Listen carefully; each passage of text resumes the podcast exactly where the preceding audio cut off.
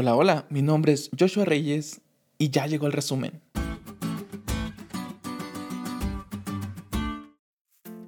Sí, yo soy el mismo que cada viernes aporta los puntos que resumen esta fabulosa lección. Comenzamos. Punto número 1. En toda situación, no te olvides del sacrificio del Cordero. La profecía de la llegada de Manuel incluía la destrucción de los enemigos de Acaz.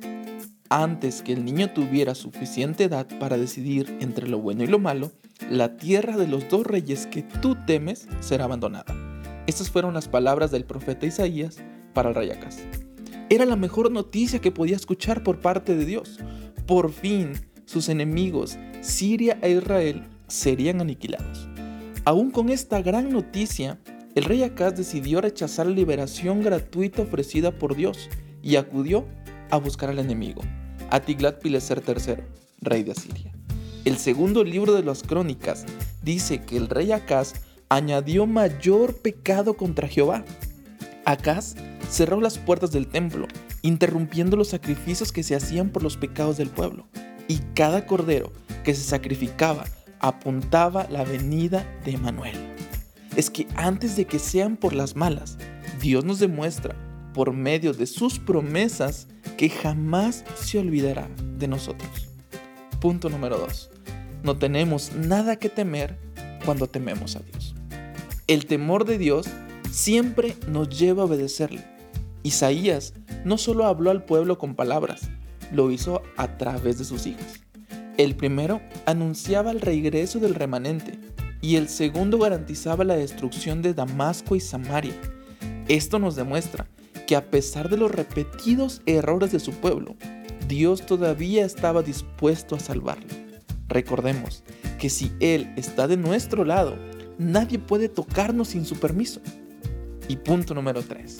Reemplazar a Dios te lleva a la pérdida de identidad. El rey Acaz hizo lo malo ante los ojos de Dios. Su comportamiento lo llevó a sumergirse en la religión pagana. Copió el sistema de rituales paganos y lo llevó hasta el templo de Jehová.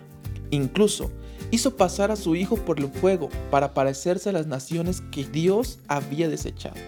El pueblo llegó a maldecir tanto al rey.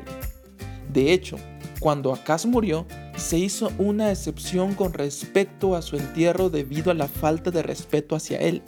No lo metieron en los sepulcros de los reyes de Israel. Podemos decir que perdió su identidad de linaje de David.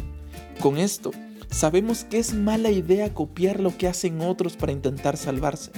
No hay salvación en otro lugar fuera de nuestro Padre, fuera de nuestro pueblo. Le pertenecemos a Dios. Por eso somos sus hijos. No hay necesidad de que sean por las malas, pero Dios anhela tanto salvar a su pueblo que está dispuesto a ir al extremo con tal de salvarlo. En el libro de primeros escritos dice que el ojo vigilante de Dios está siempre sobre Israel para el bien, y él protegerá y salvará a su pueblo si éste confía en él.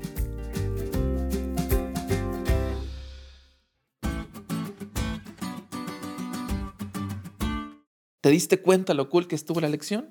No te olvides de estudiarla y compartir este podcast con todos tus amigos. Es todo por hoy, pero mañana tendremos otra oportunidad de estudiar juntos.